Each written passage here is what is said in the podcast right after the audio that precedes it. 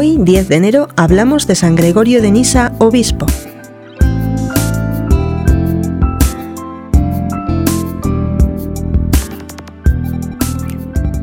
San Gregorio de Nisa nació en Cesarea del Ponto.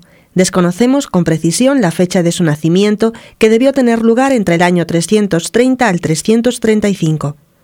Toda su vida transcurrió en la Capadocia, Turquía. Es uno de los más grandes doctores de la Iglesia. Junto a San Basilio, su hermano mayor, y San Gregorio Nacianceno, su amigo, formó la tríada de los capadocios.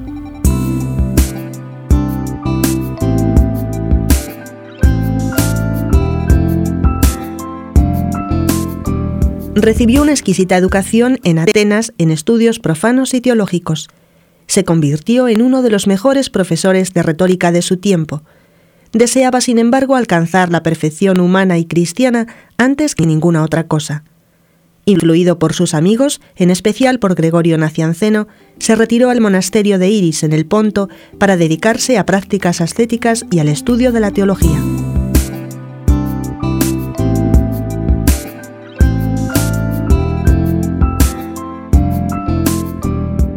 San Basilio, su hermano, metropolita de Cesarea, le consagró obispo el año 371 y ocupó la sede de Nisa.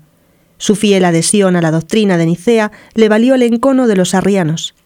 En la primavera del año 376, aprovechando la ausencia del santo, un sínodo de obispos arrianos, apoyados por el gobernador del Ponto, lo depusieron como obispo. Muerto el emperador Valente, que era arriano, San Gregorio volvió a su sede fue elegido después como obispo de Sebaste.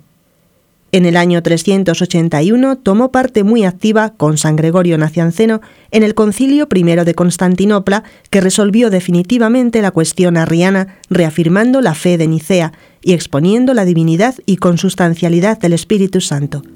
En dicho concilio, San Gregorio fue aclamado como columna de la ortodoxia.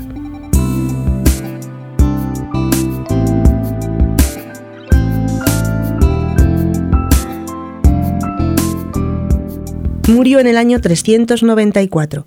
Nos ha dejado una obra monumental con escritos de carácter teológico, exegético, homilético, ascético y místico, entre cuyas obras destacan Discurso catequético sobre la virginidad, Vida de Moisés y Comentario al Cantar de los Cantares, obra maestra de la espiritualidad cristiana.